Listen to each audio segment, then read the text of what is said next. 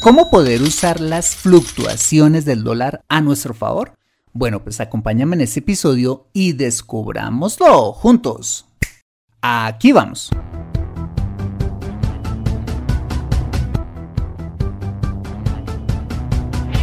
Bienvenido a Consejo Financiero, el podcast de finanzas personales donde aprenderás a manejar inteligentemente tu dinero, salir de deudas tomar buenas decisiones financieras y alcanzar una prosperidad sólida y duradera. Consejo Financiero son finanzas personales prácticas para gente como tú que desean transformar su futuro financiero. Bienvenido a bordo.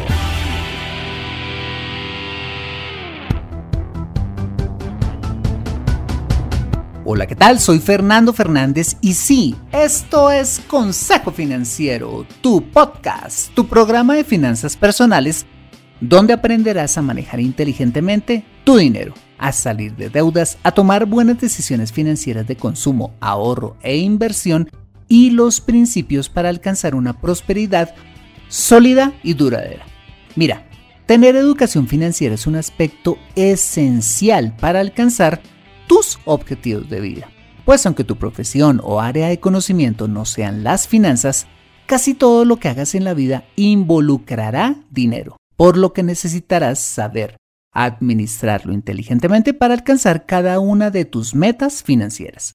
En Consejo Financiero aprenderás precisamente a eso, a administrar inteligentemente tu dinero para alcanzar tus objetivos de vida. Y como siempre te invito a visitar www.consejofinanciero.com, donde podrás encontrar ese y muchos más contenidos de finanzas personales que seguro van a ser de utilidad para tu vida financiera. Asimismo, te recuerdo que puedes escuchar Consejo Financiero en Spotify, Apple Podcasts, SoundCloud, Spreaker o la plataforma de tu preferencia y encontrarme en LinkedIn e Instagram. Bueno, muy bien.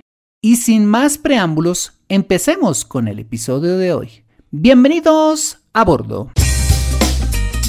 Buenas noches. Continúa la volatilidad en los mercados por las tensiones geopolíticas en el mundo, principalmente por la decisión de Estados Unidos de retirarse del pacto nuclear de Irán. El petróleo de referencia Brent no descansa, sigue subiendo, ya va rumbo a los 78 dólares por barril, por eso el dólar cayó, tasa representativa del mercado de mañana, 2.822 pesos con 37 centavos. También bajó el café, su precio de referencia para mañana será de 736 mil pesos por carga en promedio en las principales cooperativas del país. Como lo acabamos de escuchar en este informe económico, el precio del dólar es uno de los temas obligados en todas las secciones de indicadores económicos de todo noticiero. La pregunta es, ¿por qué será tan importante conocer cuánto vale el dólar cada día? Y quizás otra pregunta eh, que nos podríamos hacer es, ¿y bueno, en qué nos afecta esto en nuestra vida personal y financiera? Bueno, pues para empezar, convendría mencionar que el precio del dólar o tipo de cambio es simplemente saber cuántos pesos, soles, reales, guaraníes, eh, quetzales o sea cual sea la moneda de tu país, deben pagarse para comprar un dólar estadounidense. Como todos lo sabemos, el dólar es la moneda de referencia a nivel mundial, ya que se usa aproximadamente en el, imagínate, 87% de las transacciones que se hacen en el mundo y constituye una forma de reserva o riqueza financiera de las naciones del planeta, ¿vale? Por esas razones que es tan importante en nuestra vida financiera.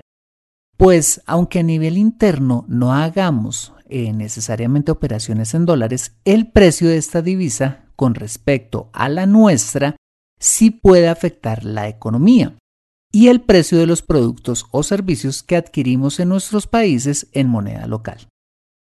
Bueno, bueno, pues precisamente por eso es que he preparado este podcast para que aprendas a usar el precio del dólar siempre fluctuante hacia arriba o hacia abajo a tu favor.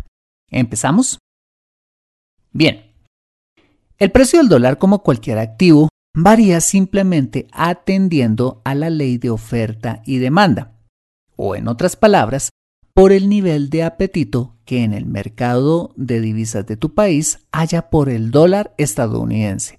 donde a mayor apetito o demanda, este subirá de valor y a menor demanda de este activo financiero, menor será el precio de esta divisa con respecto a la nuestra.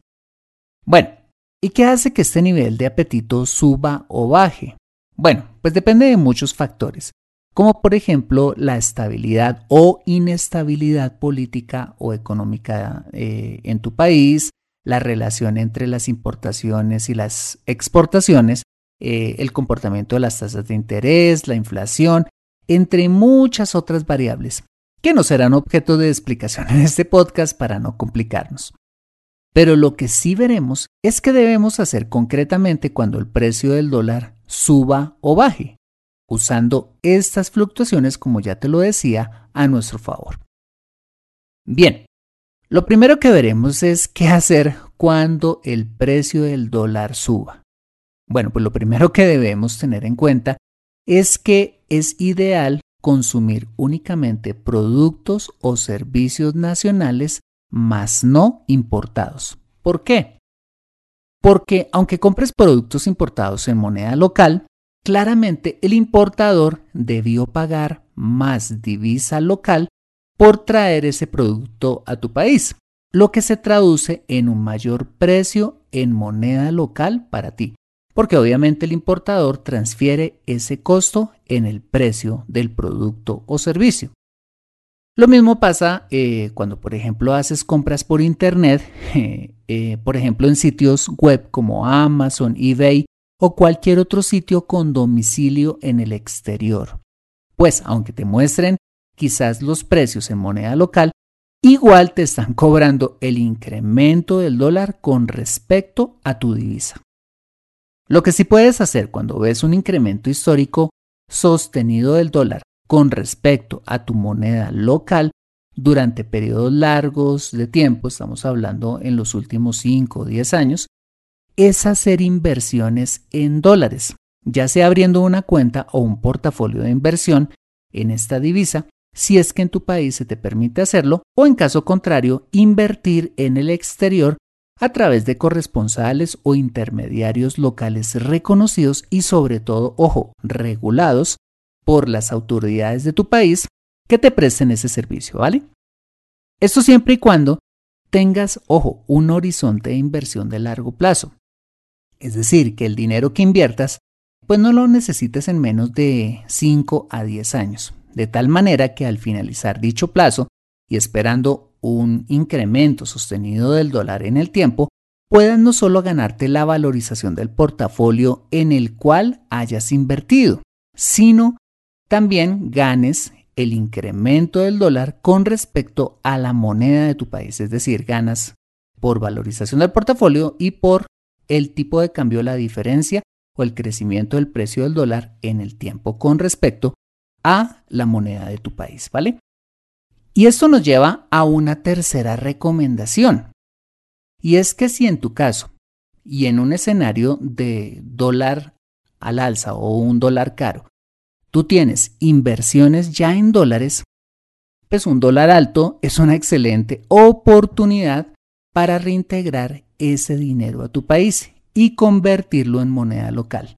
Pues, como ya pues eh, te lo imaginarás, ante un dólar caro, pues te van a dar más unidades de tu moneda local, es decir, vas, te van a dar más pesos, más soles, más guaraníes o quetzales por esa inversión que tienes en el exterior.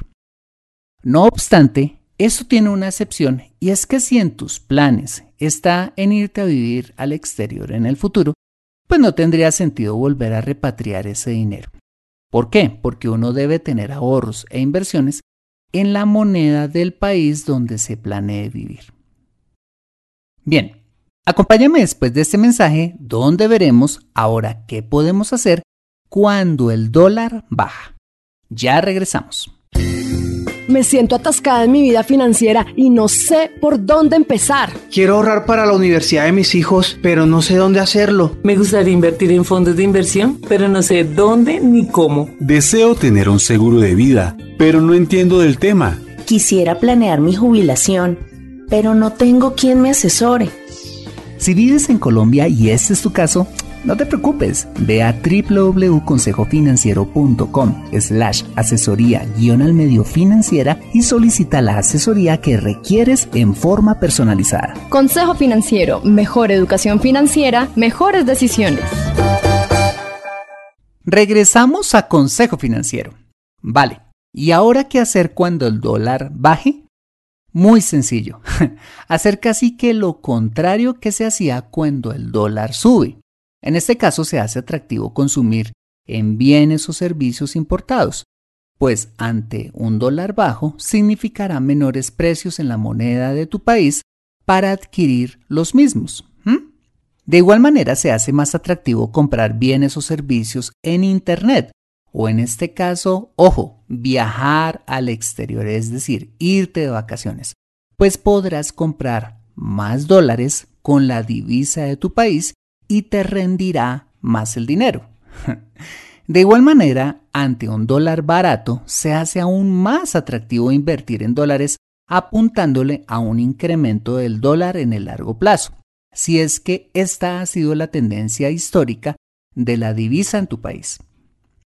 Asimismo, pues un dólar más barato hace que importar productos del exterior se te haga más barato, si es que eres un emprendedor o un empresario cuyo negocio es la comercialización de productos importados en tu país. Es decir, entonces vas a poder con menos eh, unidades monetarias de tu divisa local, de tu moneda local, poder comprar más cosas, más bienes y servicios en dólares. Lo que sí no te recomiendo hacer en un entorno de dólar barato es liquidar tus inversiones en dólares a moneda local porque te darían menos unidades de tu moneda local por cada dólar repatriado. En otras palabras, estarías vendiendo dichos dólares baratos, en lugar de hacerlo a buen precio como en el caso anterior, es decir, en el escenario de un dólar caro. ¿Ves? Ahora la pregunta que quizás te estés haciendo es, Fernando, bueno, ¿y cómo puedo saber si el dólar está alto o bajo?